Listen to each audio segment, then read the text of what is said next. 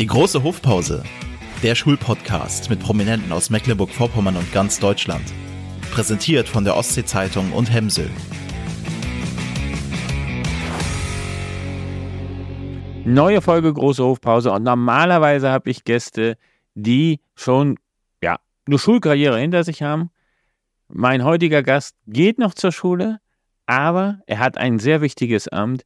Wir haben den neuen Sprecher, den Bundessprecher der Bundesschülerkonferenz, Florian Fabricius, zu Gast. Hallo Florian. Hallo Gerd, danke, dass ich hier sein darf. Ja, und Premiere, das erste Mal im Podcast, aber gestern schon ganz viele Interviews, denn die PISA-Studie ist rausgekommen. Richtig, da wurde gestern auch viel die Schülerperspektive gefragt, Gott sei Dank. Und da musste ich dann von Interview zu Interview springen und den Podcast habe ich auch bislang noch nicht gehabt. Florian, damit unsere Zuhörerinnen und Zuhörer dich kennenlernen, normalerweise reden wir über die Schulzeit des Gastes, was hat er erlebt, was ist danach aus ihm geworden, du bist noch in der Schule, aber dass man dich ein bisschen kennenlernt, wir werden etwas über deine Schulzeit sprechen, aber der Fokus wird auf der Bundesschülerkonferenz liegen, eine etwas andere Folge. Und sie wird auch Teil sein des United Podcasters for Education, einem großen, riesengroßen Podcast, der am Tag der Bildung erscheinen wird, am 8.12.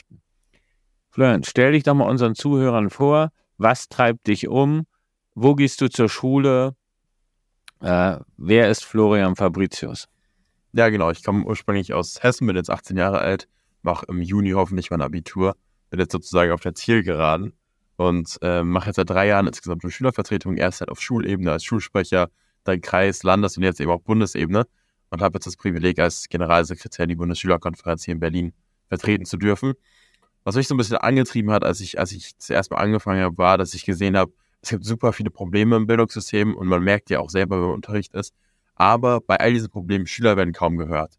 Und man hat ganz viele Eltern, Lehrer und Politiker, die versuchen, die Probleme unter sich zu lösen. Am Ende, wir haben 11 Millionen Schüler in Deutschland und das sind die, für die wir Bildung machen. Das sind, ist der Grund, warum wir uns überhaupt Sorgen um die Bildung machen. Ähm, und diese 11 Millionen Schüler selbst werden aber zu wenig befragt, zu wenig gehört und auf die wird zu wenig eingegangen. Das war so mein Ursprung, meine Ursprungsmotivation und jetzt, jetzt sitze ich hier. Ja, du bist jetzt, wir kommen gleich drauf. Du gehst ja noch zur Schule und was waren da so bisher so sozusagen deine Downer, was waren aber auch deine Highlights? Ja, Downer war ganz klar die Corona-Pandemie. Ähm, also es wurde natürlich versucht äh, mit Online-Unterricht und ähnlichem, aber ich glaube, wir können alle sagen, als Fazit, es hat schlecht geklappt, die ganzen Lockdowns. Und das haben wir auch gestern bei der PISA-Studie gesehen. Die Effekte von Corona sind noch heute spürbar. Ähm, Highlight war bei mir, dass ich die Möglichkeit hatte, mal einen internationalen Austausch zu machen nach England. Ähm, und das ist echt eine Möglichkeit, die, die war unglaublich, da auch mal ein anderes Schulsystem zu erleben. Das ist jetzt auch im bildungspolitischen Kontext spannend gewesen. Ähm, wir fordern zum Beispiel deshalb auch als Bundesschülerkonferenz, dass jeder einen Rechtsanspruch hat, mal einen internationalen Schüleraustausch zu machen. Und die Erfahrung durfte ich auch machen, und zwar spannend. Ja, wie lange warst du in England? Insgesamt ein Jahr. Ja, also, also schon äh, tiefgründig. Tiefgründig, ja. Äh, du hast über die Pandemie gesprochen, ja. Wir kommen gleich auf England. Ich bleibe einmal noch bei der Pandemie. Ähm, da warst du achte, neunte Klasse. Eigentlich eine Zeit des Aufbruchs und du warst eigentlich zu Hause. Richtig, ja, es war eine spannende Zeit, wo man so die ersten Partys hat und auch so in die Oberstufe einsteigt, auch Schule stand. Viel passiert auf jeden Fall. Ähm, und diese, diese spannende Zeit, diese Entwicklung hat alle einfach abgewürgt dadurch, dass dann ähm, Schule zu war und ich dann zu Hause sitzen musste. Am Anfang habe ich mich noch richtig gefreut. Ich dachte, yay, jetzt haben wir richtig lange Ferien und können einfach zu Hause sitzen. Ähm, aber spätestens, als er klar wurde, wie lange das eigentlich anhält und als der Online-Unterricht dann auch ansetzte, ähm, war auch ich ziemlich verzweifelt. Ja, hat ja auch so seine Folgen. wir sprechen viel über mentale Gesundheit und die Folgen der Schulschließung ist das auch etwas, was du jetzt gar nicht als Bundesschülersprecher, sondern auch in deinem unmittelbaren Umfeld erlebst. Auf jeden Fall. Ich selber habe das Glück, dass ich davon nicht betroffen bin. Ich hatte noch keine psychischen Krankheiten oder mentale Probleme bisher. Aber da kann ich nicht stolz drauf sein. Da kann ich wirklich nur dankbar für sein, weil das ist, wie gesagt, das ist eine Krankheit. Das kann man nicht selber beeinflussen, ob man, ob man damit zu tun hat oder nicht. Ich selber erlebe aber bei vielen meiner Mitschülern, auch bei Freunden von mir, dass es da mentale Probleme und auch psychische Krankheiten in allen möglichen Facetten oder, und Arten gibt. Ähm, es gibt Zukunftsängste, es gibt Depressionen natürlich, es gibt Angst, in die Schule zu gehen, ähm, Sozialphobie, alles Mögliche ist ein bunter Cocktail, der zusammenkommt. Und es ist wirklich tragisch auch zu sehen am eigenen Umfeld, bei den eigenen Mitschülern, ähm, wie schlimm das Problem ist und gleichzeitig auch zu sehen, wie wenig Beachtung es findet. Ja, also Da werden nicht so die richtigen Antworten in der Schule gefunden, ist dein Eindruck? Nein, da werden gar keine Antworten gefunden.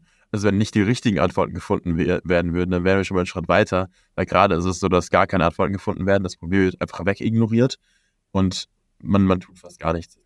Ja, der Stoff muss geschafft werden. Ja, der Stoff muss natürlich geschafft werden, aber wir müssen uns überlegen, wo sind unsere Prioritäten. Also wenn wir ein Schulsystem haben, wo das einfach nur auf Leistung setzt, dann klar, da können wir unsere Schüler leiden lassen und den Stoff durchpeitschen. Aber das sollte nicht unser Ansatz sein. Ich so, wir müssen da ganzheitlicher denken. Dazu gehört halt auch, dass man mal, mal darauf achtet, wie gut es den Schülern geht. Und ich glaube auch, es ist ziemlich naiv zu sagen, wir müssen den Stoff durchpeitschen, wir peitschen ihn jetzt durch und das ist am effektivsten. Wenn wir Schüler haben, die unter Depressionen leiden oder unter anderen mentalen Problemen, dann ist die produktivste Lösung auch im Sinne des Schulstoffes nicht einfach weiterzumachen, sondern auch mal sich die Zeit zu nehmen, dem Beachtung zu schenken. Weil Schüler können nicht produktiv lernen, wenn sie die ganze Zeit mit mentalen Problemen zu kämpfen haben. Insofern auch in der Hinsicht wäre es sicherlich besser, wenn man dem ein bisschen mehr Beachtung schenkt. Auf jeden Fall. Es gibt kleine Programme, es gibt Startchancenprogramm, es gibt verschiedene Dinge, die jetzt in Zukunft da beachtet werden soll.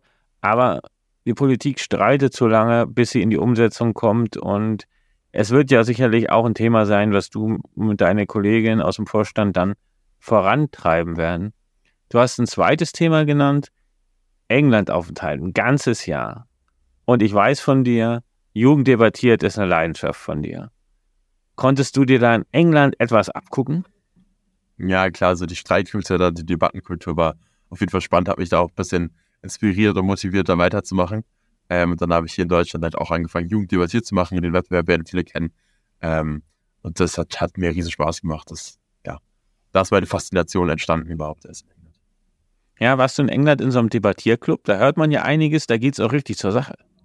Ja, da geht es richtig zur Sache und ist auch richtig kompetitiv. Also man, man kann sich das schwer vorstellen.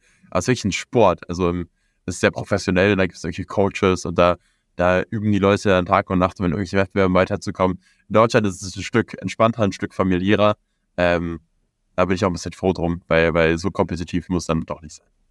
Wie konntest du dich da als deutscher Gastschüler da durchsetzen in diesen Debattierrunden? Also irgendwann haben sich die Leute an meinen deutschen Akzent gewöhnt, was, was natürlich ein Vorteil für mich war. Ähm, aber ich konnte mich eigentlich ganz gut durchsetzen. Das hat schon geklappt. Irgendwann kamen die Übungen dann rein. Ähm, aber die Engländer, die ja schon seit fünf Jahren am Durchschwitzen oder am Durchüben waren. Ähm, auf das Niveau konnte ich ja doch nicht kommen. Ja, und alle, die in England äh, politisch erfolgreich waren, sind durch diese Schule gegangen. Also wir wollen jetzt gar nicht, äh, also alle Politiker waren in Debattierclubs und bisher, also auch noch über die Schulzeit natürlich hinaus, ne? Ja, und das wünsche ich mir ja auch für Deutschland, weil wenn ich mir hier so die Debattenkultur anschaue, auch im Bundestag jetzt, ähm, das ist schon sehr verhärtet. Das ist zum Teil auch wirklich oberflächlich ähm, wirklich auch polemisch.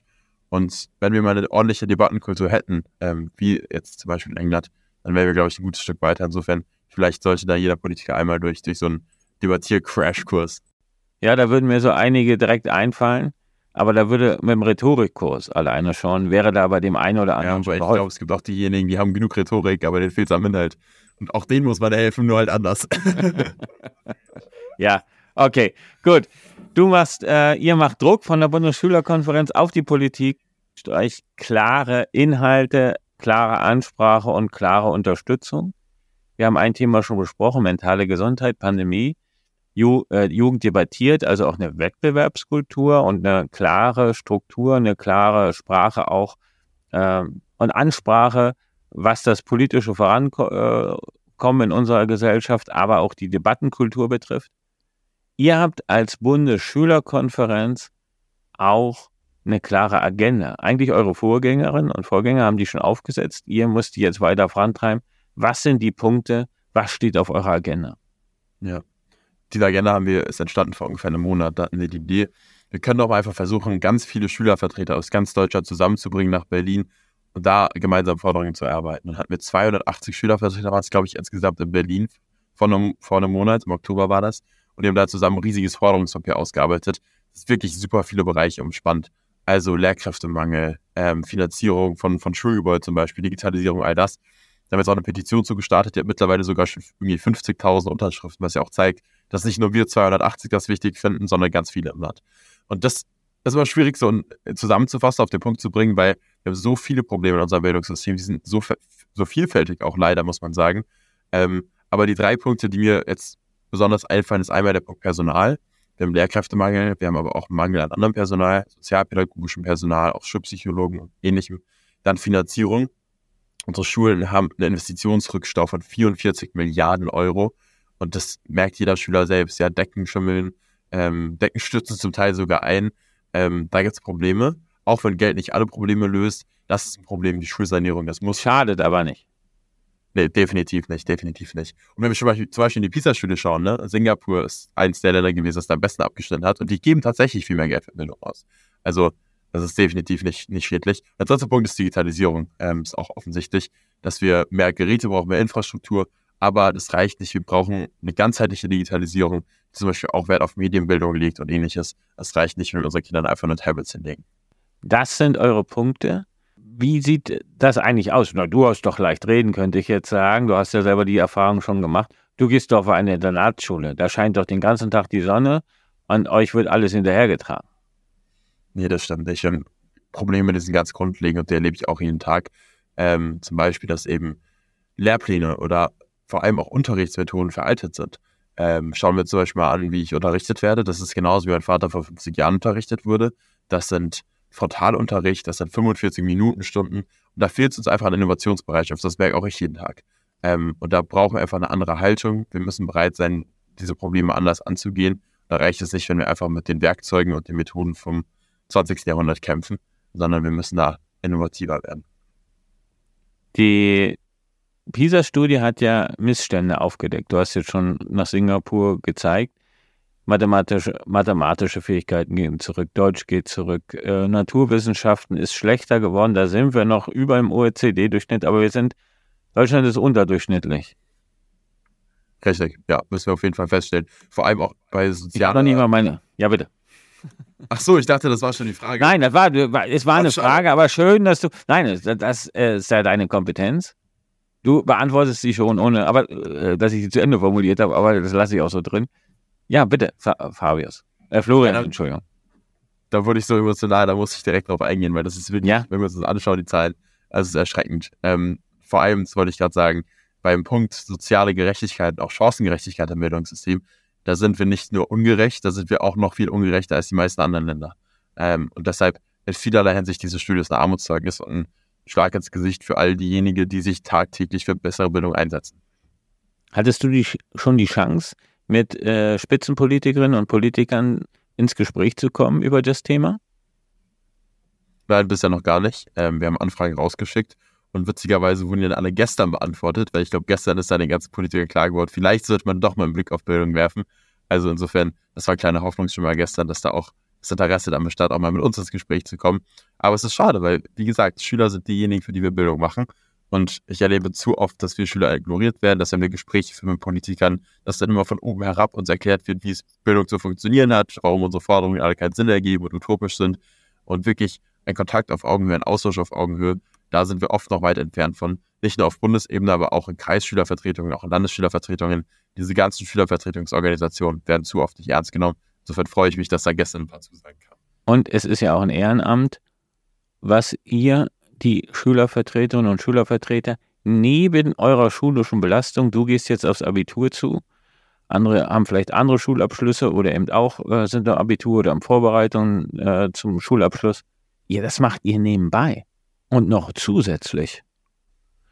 Und da fragt keiner. Ja, also ich sitze morgens im Unterricht. Ja.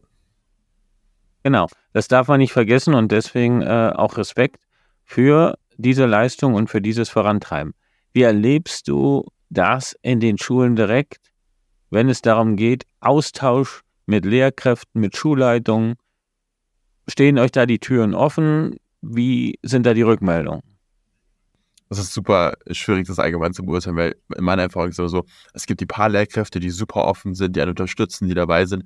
Aber es gibt auch die große, große Masse von Lehrkräften, die einfach ablehnen, dass sie sagt, ja, Schule, ihr habt ja keine Ahnung von Pädagogik, ihr könnt euch ja keine Forderungen anmaßen. Das ist diese Haltung von oben herab, die ich vorhin meinte.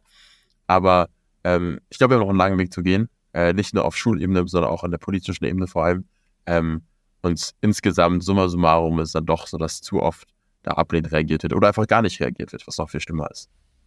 Ja, da muss ich was ändern. Und ich kann an dieser Stelle, ich bin hier nicht Gast, aber ich möchte mit dir äh, über etwas sprechen. Denn wir haben zum Beispiel einen Wir für Schule Hackathon gemacht mit unseren Schülern und Schülern oder umgekehrt unsere Schülerinnen und Schüler mit uns. Denn wir haben vor, äh, vor im Jahr 2018 von der Schulinspektion eine Rückmeldung gekriegt, eure Schule ist okay, die ist gut, die macht vieles richtig, aber Schülerbeteiligung ist schlecht. Wir haben auch wirklich die Zeit gebraucht, Wege zu finden, wie können wir das ändern. Und ein Weg war, dass wir gesagt haben, wir machen ja einen Schulhackathon, wir haben einmal so ein, so ein, so ein ja, wie sagt man, so ein Prototypen gemacht, so ein Zukunftstag. Alle Lehrer waren aus der Schule raus, bis nur vier, fünf, die da sein müssen wegen der Aufsichtspflicht. Dann haben die Schüler für die Schüler Projekttag gemacht. Und das haben wir dann in der Projektwoche nochmal umgesetzt. Da waren auch externe Coaches und so mit dabei. Nicht alle Schüler und Schüler haben jetzt Workshops angeboten, aber Schülerinnen und Schüler haben Workshops angeboten und haben gezeigt, so kann Schule auch funktionieren. Und darauf möchte ich einfach nur ermutigen, äh, solche Dinge zu machen und Schulen auch zu ermutigen, sowas zu nutzen. Es gibt tolle Angebote. Hier in unserem großen Podcast-Projekt ist eben auch ein Interview mit Annemike Leist, der Geschäftsführerin von Wir für Schule und der Gründerin von Wir für Schule, Verena Pauster, die kommt an anderer Stelle auch zu Wort. Äh, nutzt diese Formate. Äh, einer unserer Schülersprecher, der ist hier auch mit dem Podcast beteiligt, der Steven Giese, der macht einen Ausbildung, ist ein Schüler der neunten Klasse der Regionalschule und macht einen Podcast zum Thema äh, Berufsorientierung. Also auch da mal, das ist alles möglich, wenn man Schülerinnen und Schülern Verantwortung überträgt. Ich will aber auch nicht sagen, dass wir da jetzt Spitze sind, sondern wir sind auch Lernende, wir stehen genau am Anfang, aber es gibt Möglichkeiten und Freiräume, Schülerinnen und Schüler zu beteiligen. Welche Formate wünschst du dir, beziehungsweise welche Formate schlagt ihr vor? Ich glaube, man muss wegkommen von diesem Denken, dass es feste institutionalisierte Formate gibt. Ich glaube, es ist weniger eine Frage von welche Formate, welche Gremien haben wir, sondern viel eine Frage der Einstellung dass einfach in vielen Köpfen von Entscheidungsträgern, von erwachsenen Entscheidungsträgern einfach diese Einstellung da ist, dass Schüler nicht zu sagen haben und Schüler, die sind, die auf einen selbst zu hören haben und nicht mal selbst auf Schüler zu hören hat. Und ganz ehrlich, das ist nicht nur eine Frage von nice to have, schönes Add-on, wenn Schüler ein bisschen mitreden dürfen. Nein, wenn wir uns gerade die Umfragen anschauen von, von, von undemokratischen Parteien, es ist eine Frage unserer Demokratie. Und wenn wir über Demokratiebildung reden, dann ist es viel effektiver, nicht einfach mehr Politiktheorie beizubringen, sondern wirklich Schülern praktisch nahezulegen, dass sie in unserer Demokratie eine Möglichkeit haben, was zu verändern. Und das fängt, das fängt eben in der Schule an. Und insofern, wenn wir Schüler die Möglichkeit der Mitbestimmung geben, der Beteiligung geben, dann hilft es auch langfristig in unserer Gesellschaft, weil es eben dieses Bewusstsein für demokratische Mitgestaltungsprozesse stärkt. Insofern ist es essentiell und auch für unsere Gesellschaft super wichtig. Formate meinte ich auch nicht äh, so Gremienarbeit, das kennt man ja, in Mecklenburg-Vorpommern übrigens haben wir gesetzlich verankert im Schulgesetz, die Schülerinnen und Schüler sind bei der Auswahl der Unterrichtsinhalte zu beteiligen. Eigentlich, das muss man sich mal auf der Zunge zergehen lassen. Da kann man eben viele Dinge daraus ableiten, zum Beispiel den Friday, das ja auch ein Format ist, was an vielen Schulen durchgeführt wird oder sich mittlerweile an ein, ja, doch an immer mehr Schulen, so möchte ich es ausdrücken, äh, durchgeführt wird. Aber wenn man das mal radikal denken würde, was äh, das bedeutet, das wäre schon äh, revolutionär. Ja, auf jeden Fall. Definitiv. Das ist auf jeden Fall revolutionär vom Gedanken her, aber ich finde, wir müssen auch den Mut haben, mit solchen Gedanken zu spielen und auch, wenn sie revolutionär scheinen mögen, ähm, den Mut haben, sowas auszuprobieren. Und das ist genau, was mir halt fehlt im Bildungssystem, dass wir so starre Strukturen haben, so ewig lange Dienstwege, komplizierte ähm, Verfahren, die auch bürokratisch sind dass da eben diese Innovation verloren geht. Da brauchen wir auch im Föderalismus, brauchen wir mehr Zusammenarbeit, mehr Kooperation und auch mehr gemeinsamen Gestaltungswillen. Wir sollten nicht Ausreden suchen, sondern Lösungen. Hm. Also machen statt quatschen, obwohl das Reden ja auch deine Leidenschaft ist, das haben wir schon gerade gesagt. Und wir müssen eben auch klare Visionen sprachlich definieren. Florian, ähm, Abitur äh, ist auch äh, ein Thema, was dich jetzt umtreibt. Leistungsdruck ist auch ein Thema, was euch verunsichert. Äh, wie sind da deine Erfahrungen? Wir haben über mentale Gesundheit schon gesprochen. Wie, aber wie ist, seid ihr da im Austausch?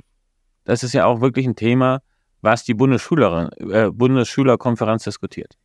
Ja, also wenn wir diese mentale Probleme reden, dann reicht es nicht einfach zu sagen, wir geben jetzt ein paar mehr Schulpsychologen, äh, stellen die zur Verfügung. Da muss man grundlegende ansetzen. Man muss dann feststellen, dass unser, Leist unser Leistungsbewertungssystem wirklich eins ist, dass es nicht schafft, individuelle Stärken ähm, auch einzubeziehen. Wir haben ein Notensystem, das versucht, alle Facetten, die Schüler mitbringen, alle Neigungen, alle Leidenschaften, alle auch Stärken in eine einzige Zahl zu packen. Und wir merken wirklich an allen Ecken und Enden, dass das einfach zu kurz greift. Und es wirklich einfach eine Vereinfachung ist von individuellen Stärken und Individualismus, die einfach zu kurz greift und eben auch dazu führt, dass wir das mentale Probleme haben. Und deshalb fordern wir auch, die Forderung ist radikal für viele. Ähm, und da werde ich auch immer mit offenen Kinnladen mit da begegnen, wenn ich es so äußere. Aber auch Noten in Zahlenform müssen konkret überdenkt werden. Und wir finden, die müssen viel später angesetzt werden. Ähm, die sollten wirklich so spät wie möglich sollten wir anfangen mit Noten in Form von, also Notenbenotung. Ähm, und bis dahin wirklich versuchen, Wortzeugnis oder andere Formen zu finden, die diese Individualität von Schülern besser greifen können. Ja, jetzt würde ich mit dir direkt in den Diskurs gehen, denn auch da mache ich mich, mache ich mich jetzt unbeliebt, weil ich der festen Überzeugung bin mittlerweile, dass nicht die Noten das Problem sind, sondern wie wir zu den Noten kommen. Das äh, andere, ich sag mal, das Institut für neue Prüfungskultur, die sind ja sehr, sehr, sehr aktiv. Äh, auch verschiedene Lehrer, Aktivistinnen, die sich dort mit dem Thema beschäftigen. Aber wenn wir es wirklich äh, schaffen würden und auch könnten und uns trauen würden, eben Zensuren nicht als linear eine Leistung wird jetzt bewertet und dann gibt es die Note, sondern uns auch wirklich die Zeit nehmen würden, dass man Ergebnisse korrigieren kann, dass man Leistung, wie ich immer sage, Leistung auch verbessern oder ich will gar nicht die Leistung verbessern, sondern das Ergebnis verbessern kann, dass ich Feedback einfließen kann in mein Produkt. Kein Mensch auf dieser Welt oder kein Entwickler würde ein Produkt herausbringen. Gut, das ist jetzt äh, nur mangelhaft, dieses Produkt, aber wir bringen das jetzt an den Markt, äh, weil der Prozess ist jetzt abgeschlossen. Wir haben jetzt drei Wochen Zeit, aber hätte man jetzt die Möglichkeit, das Feedback noch aufzunehmen und die Sachen zu, ähm, zu überarbeiten, dann kommen ja auch ganz andere Dinge raus. Dann ist für mich die Note am Ende nicht das Problem, sondern der Weg. Ich glaube, man kann diese beiden Sachen auch nicht voneinander trennen. Die gehören einfach direkt miteinander zusammen. Also wenn wir am Ende ein Notensystem haben, bei dem wirklich eine Zahl aussagt, wie gut du bist, dann ist der Weg dahin natürlich auch linear, dann ist der Weg dorthin vereinfachend. Wenn wir jetzt aber als Gegenbeispiel zum Beispiel mehr auf Wortzeugnisse achten würden oder das Ziel wäre, das war in England übrigens auch so, dass Lehrer wirklich einem zum Abschluss des Schuljahres mal eine Seite schreiben, wie man sich geschlagen hat, dann ist auch der Weg dorthin ganz anderer. Dann ist der Weg dorthin dahin einer mit viel mehr Reflexion, mit viel mehr auch Einbeziehen, mit viel mehr Feedback. Insofern, ich glaube, dieses, was am Ende rauskommt, der Output und der Weg dorthin, die sind nicht voneinander zu trennen. Da müssen wir beides reformieren. Das geht nur zusammen. Okay. Ja, wir sind vielleicht gar nicht so unterschiedlich, aber äh, der Weg ist halt ein bisschen anders. Aber nichtsdestotrotz, das ist ein ganz, ganz, ganz großes Problem. Und äh, was ich, äh, wo ich dich unterstützen würde, dass alle natürlich in allem gut sein sollen. Und äh, das ist vielleicht gar nicht der Weg, wo wir hinwollen. Florian, dein Weg wird ja dann im Sommer äh, enden als Schüler. Was hast du dir vorgenommen? Jetzt nochmal der private Florian Fabricius. Was ganz ehrlich, ich bin restlos überfordert davon, was ich nach, nach meiner Schulzeit machen soll. Weil ich persönlich, wie du ja auch schon festgestellt hast, will so ein bisschen diesen geisteswissenschaftlichen, gesellschaftswissenschaftlichen Bereichen unterwegs sein. Aber da gibt es einfach so viel. Ich habe letztens gelesen, es gibt in Deutschland 13.000 Studiengänge. Und das erlebe ich auch selber. Ich, ich weiß einfach nicht, was jetzt der richtige Studiengang ist, was ist die Entscheidung, die ich treffen sollte. Ähm, und es ist eine super wichtige Entscheidung. Und das ist auch was, wo die Schule ein bisschen versagt, darin uns darauf vorzubereiten. Wir werden halt ins kalte Wasser geschmissen. Und meine Lösung dafür ist, ich jetzt, ich mache einfach mal ein Gap hier, ähm, häng, häng ja dran und versuche dann darin irgendwie meine Lebensvision zu finden. Aber das muss eigentlich schon früher angesetzt werden. Und da brauchen wir halt zum Beispiel mehr Praktika in den Schulen. Da brauchen wir andere Lösungen, weil Schüler einfach ins kalte Wasser zu schmeißen bei 13.000 Studiengängen und ganz vielen Ausbildungsmöglichkeiten und dualen Studiengängen und allen anderen möglichen Formaten, die es da draußen gibt, ist einfach nicht genug. Ja, ich habe letzthin mit einem Startup gesprochen, das heißt Compounder. Äh, die machen solche Orientierungen. Die sind mit ganz vielen Hochschulen verbunden und geben auch Berufsorientierung und verdichten das Ganze und ergeben auch Erleichterung. Habt ihr bei ich musste wieder mal sagen, Mecklenburg-Vorpommern, man belächelt uns ja manchmal so. bei uns ist Studienorientierung zum Beispiel ein Unterrichtsfach. Also, dass die Schülerinnen und Schüler bekommen in der 11. Klasse wirklich Zeit, sich ganz intensiv mit Studienorientierung zu beschäftigen. Das ist ein, wirklich ein richtiger Projektkurs, den alle belegen. Manchmal haben sie auch nicht so Lust, äh, die Schülerinnen und Schüler, aber nicht, es kommt ja auch darauf an, wie man es füllt. Gibt keine, no weil du weißt selber, Schüler ihr, sind, ihr seid nun mal an diese Noten gewöhnt oder das bringe ich nicht ins Abitur ein. Man ist dann, viele sind sehr fokussiert, andere nutzen das sehr intensiv. Und da können die Schülerinnen und Schüler sich wirklich äh, Studienorientierung holen, auch Tipps. Äh, das ist eine Möglichkeit. Und da haben wir zum Beispiel, während Compounder bei uns jetzt nächste Woche drei Workshops anbieten, auch für die Schülerinnen und Schüler. Ja, super. Und äh, das kann ich nur anregen, solche Angebote, aber auch von der Agentur für Arbeit, die wird ja manchmal, wird das dann immer noch mit diesem alten Berufsorientierungszentrum, das es eigentlich de facto heute gar nicht mehr so in dieser Form gibt, äh, noch verbunden. Da gibt es Möglichkeiten. Ähm, schwebt dir, du, du, hast gesagt, geisteswissenschaftlich schwebt dir was vor, willst du Lehrer werden? Ja, bin ich, bin ich ein bisschen skeptisch. Ähm, wenn ich mir gerade die, die Umstände anschaue, die meine Lehrer unterrichten müssen, ja, bin ich da eher zögerlich. Ähm, bei der Berufsbildung, ich weiß ja nicht, ob das der goldene Weg ist, der, der Königsweg ein eigenes Fach einzuführen. Weil was ich ganz oft über, ganz oft auch erlebe, ist, dass wir eine Berufsbildung zwar haben, aber die ist so allgemein, die ist so unpersönlich, dass sie mir auch nichts bringt. Bei uns in der Schule war letztens auch die Agentur für Arbeit da und da hatten wir eine Präsentation. Und da wurden einmal alle Möglichkeiten zu studieren und Ausbildung zu machen, einmal brav durchgebetet. Und am Ende waren wir aber auch nicht schlauer, weil man braucht eine Berufsberatung, die auf die persönlichen Interessen eingeht, die auf dieses Individuelle auch eingeht. Insofern einfach ein Fach zu haben, wo ein Lehrer vorne steht und erklärt, was für Unis es gibt, hilft da vielleicht auch nicht unbedingt. Für dessen zum Beispiel Einzelgespräche sollten geführt werden. Wir brauchen Berufsberater, die in die Schulen gehen und sich auch die Zeit nehmen, einmal im Jahr zum Beispiel 20 Minuten mit jemandem zu reden. Und dieses Individuelle ist viel, viel, viel hilfreicher, als wenn man einfach allgemein Klassen darin belehrt, was es alles gibt da draußen. Ich mache dir mal einen Vorschlag. Oder euch einen Vorschlag. Und das ist jetzt nicht belehrend, sondern einfach nur vernetzen. Ich würde euch vernetzen. Es gibt zum Beispiel das Startup Teach, die machen die Inspiration Days, wo sie ganz viel Berufsorientierung machen. Die bieten so ein Format jetzt auch monatlich an. Da kann man sich freiwillig dran beteiligen als Schülerinnen und Schüler. Kostet nichts. Kann man sich registrieren ist eine Möglichkeit, aber ich würde euch mal vernetzen. Vielleicht ist das auch mal für euch als Vorstand eine gute Möglichkeit, mal Berufsorientierung an eure ja, Wählerinnen und Wähler zu bringen, die, die ihr vertretet, äh, die Schülerinnen und Schüler und ganz un, ich sag mal ganz äh, auf eine ganz lockere Art und Weise eben von euch empfohlen. Das würde ich, guckt euch das an. Das sind Möglichkeiten, die auch sehr speziell sind und glaube ich auch helfen. Ja, super, sehr gerne. Vielleicht für das ja auch persönlich und ich weiß dann besser, was ich dann im Sommer machen soll. Ja, wenn nicht, bietet sich immer ein FSJ oder ein ökologisches Jahr oder, oder so etwas an. Das bringt, gibt ja auch oft nochmal ganz wichtige Impulse in so einem anderen Raum auch zu lernen und zu gestalten und Verantwortung. Ja, und es gibt auch, man muss auch mal ein bisschen außerhalb der Uni denken, glaube ich, auch außerhalb vom Studium. Ich erlebe bei ganz vielen Freunden auch, dass immer welches Studium mache ich. Aber es gibt auch so viele Ausbildungsmöglichkeiten, so viele duale Studiengänge. Und ich glaube, im Raum Schule, es gibt viel zu sehr auch, auch einfach das Bewusstsein oder die Meinung, dass alles außerhalb der Uni ähm, schlecht ist, ist unintellektuell, ist unakademisch, das muss man vermeiden. Und da brauchen wir auch einfach eine Öffnung, eine, ja, mehr eine Offenheit und auch eine Akzeptanz für auch andere Wege, ähm, auch wenn die zu einer Ausbildung führen. Und ich meine, der Fachkraftmangel, den wir heute haben, der liegt halt auch daran, dass wir diese super hohe Akademisierung haben. Deshalb wir werben unbedingt dafür, dass man da mehr Akzeptanz schafft im Raum Schule, auch für Wege, die nicht in die Uni. Ja, da greife ich jetzt mal etwas aus Bayern auf. Ich glaube, das war eine große Kampagne. Meister statt Master. Da ist was dran. Und da hast du recht. Äh, auch wer Spaß daran hat, die Aufgaben und die Berufe werden ja heute auch immer komplexer. Ähm, die sind so herausfordernd und gleichzeitig bieten sie natürlich auch eine Existenzgrundlage, die langfristig ist und die Möglichkeiten heute sich weiter zu qualifizieren, auch etwas äh, zu erlangen. Auch in Deutschland, das bei aller Misere im allgemeinen Schulsystem, gerade aber im beruflichen System und auch in den weiterführenden Dingen, da gibt es gute Chancen, auch jenseits des Abiturs eine hohe Qualifikation anzustreben und gefördert zu werden. Das, sollte, das sollten wir nicht äh, zu ja, klein. Leben ist auf jeden Fall, also das Leben ist ein Bildungsprozess und Bildung ist lebenslang.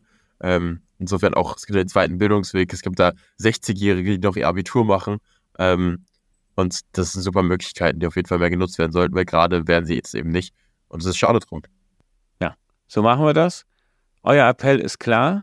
Wir werden da auch nochmal, wir werden dich ja demnächst nochmal in einem anderen Format empfangen. Da werden wir uns ganz speziell über KI und Digitalisierung unterhalten. Jetzt bedanke ich mich erstmal wünscht dir ganz, ganz, ganz viel Erfolg und auch in dem Fall, man wünscht auch Glück, dass ihr äh, das gehört auch ein bisschen zum politischen Handeln dazu, dass man manchmal den richtigen oder die richtige zur richtigen Zeit erwischt und dann sein Thema anbringen kann. Da drücke ich die Daumen.